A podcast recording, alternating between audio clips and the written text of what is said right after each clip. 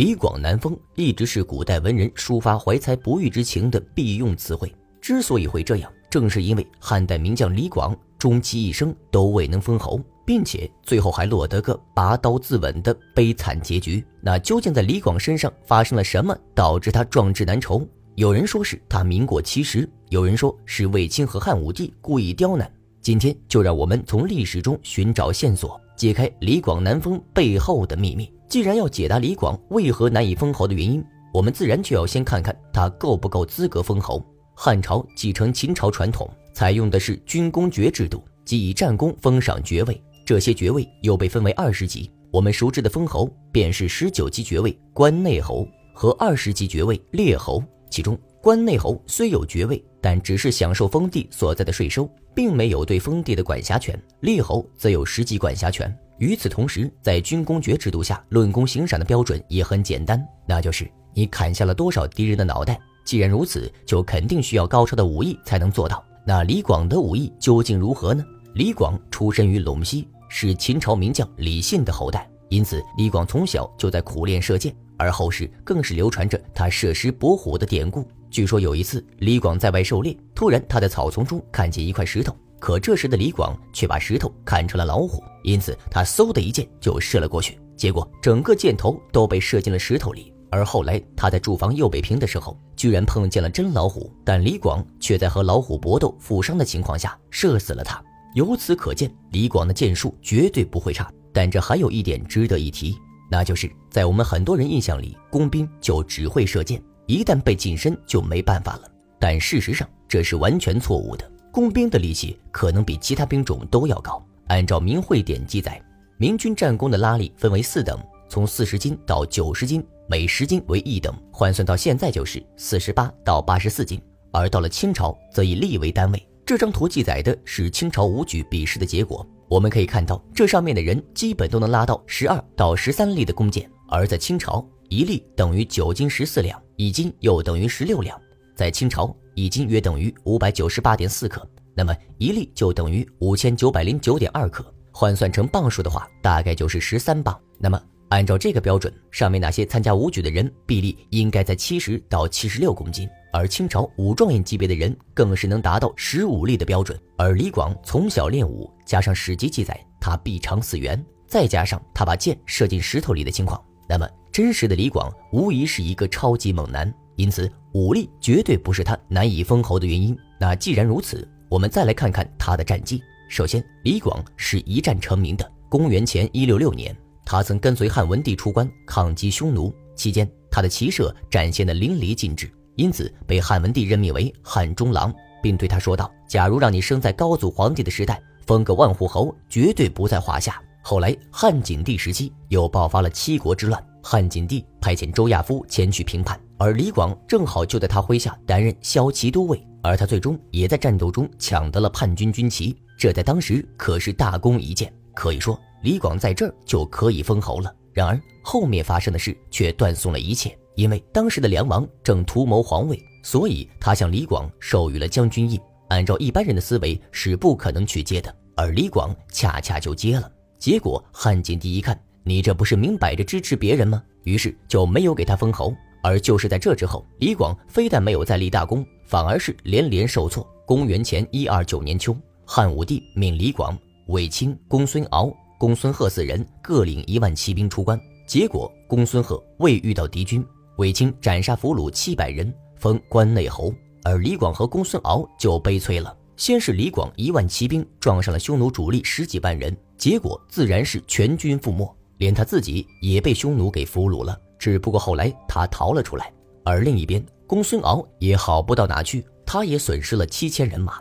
结果战后二人都被判斩刑，但后面二人用巨款赎了罪，被贬为庶人。再然后元寿二年，李广和张骞分别率领四千和一万人出塞，结果二人在大漠里迷了路，最后又撞上了匈奴左贤王四万骑兵，导致被围困。结果双方又是一场恶战，但本来这场战斗最终一定是汉军胜利。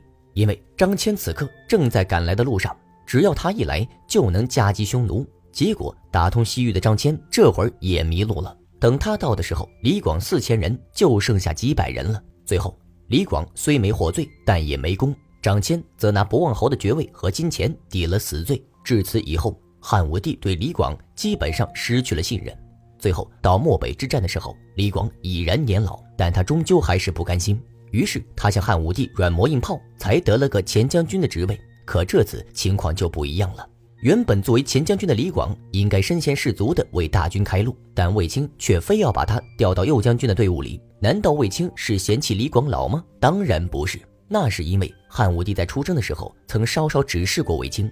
汉武帝认为李广命数不好，因此要求卫青不要让李广单独出战。而另一边，卫青正好也想带着之前丢掉爵位的公孙敖去劳功，因此才把李广调到了右将军的队伍里。而李广对此也是知情的，所以他说什么都不肯去。最后，卫青不得不用军令逼着他去。结果不幸的是，李广又迷路了。本来他应该先到达目的地，然而现实却是匈奴都从卫青手里跑了，李广都没能赶到。最后，卫青还是在返程的途中才遇到了李广。看到这儿，你是不是觉得李广有点冤枉？但其实这一切早就埋下了伏笔。李广曾做过这么一件事：有一天，在他守卫的右北平来了三个匈奴人，他们都是被称为射雕者的精英，往往两三个人靠骑射就能消灭几百个汉军。而李广在得知这个消息后，本该无视掉才对，但他却亲率两百人前去追击，一度把对方马给跑死了，都还在追。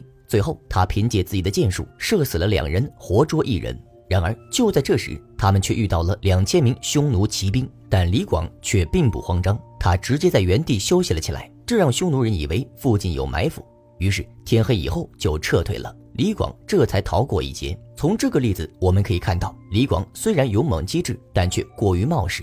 他身为守城大将，竟然为了三个敌人就亲自前去追击。如果匈奴趁此攻击城市，后果不堪设想。而除此之外，他在漠北迷路，其实也是因为他自己的问题。他曾经找过一个叫王朔的人占卜面相，结果当王朔询问他有没有做过什么非常后悔的事情时，他说他曾经杀了八百名投降的羌人，而这便是他后来没有向导的原因。因为如果你是被他抓住的俘虏，你明知道他之前杀了八百个俘虏，你还会给他卖命吗？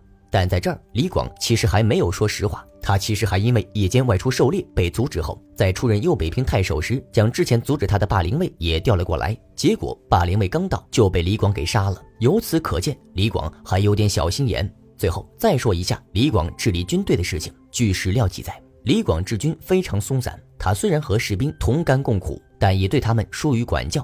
每次外出驻扎的时候，他从来不做部署，任由士兵随意活动。甚至连晚上站岗放哨都没人。不仅如此，他也从来不写相关的文书和记录，而这恰好成了逼死他的直接原因。因为漠北之战后，卫青并没有马上追究他的责任，而是先叫他把相关的文书和记录交上来。因为只要文书记录上详细记载了他迷路的经过，那么他多半不会担责。然而李广恰好没有这些东西，而如此大的责任，光靠他一张嘴，怎么可能辩驳清楚？于是他才说出那句“终不能复对刀笔之力”，后挥刀自刎。至此，一代名将就此谢幕。纵观李广一生，虽然他武力过人，作战勇猛，但却过于刚直。就连司马迁都在他的传记里说他“圈圈如鄙人，口不能道辞”，意思是李广老实憨厚，就像乡下人一样，只会做事，不善沟通。然而，尽管如此，当李广自刎的消息传开后，天下知与不知皆为尽哀。由此可见，这位一生为国征战的老将，最后还是得到了应有的尊重。因此，李广南风在他身上，与其说是壮志未酬，还不如说是提醒了我们：人无完人，金无足赤。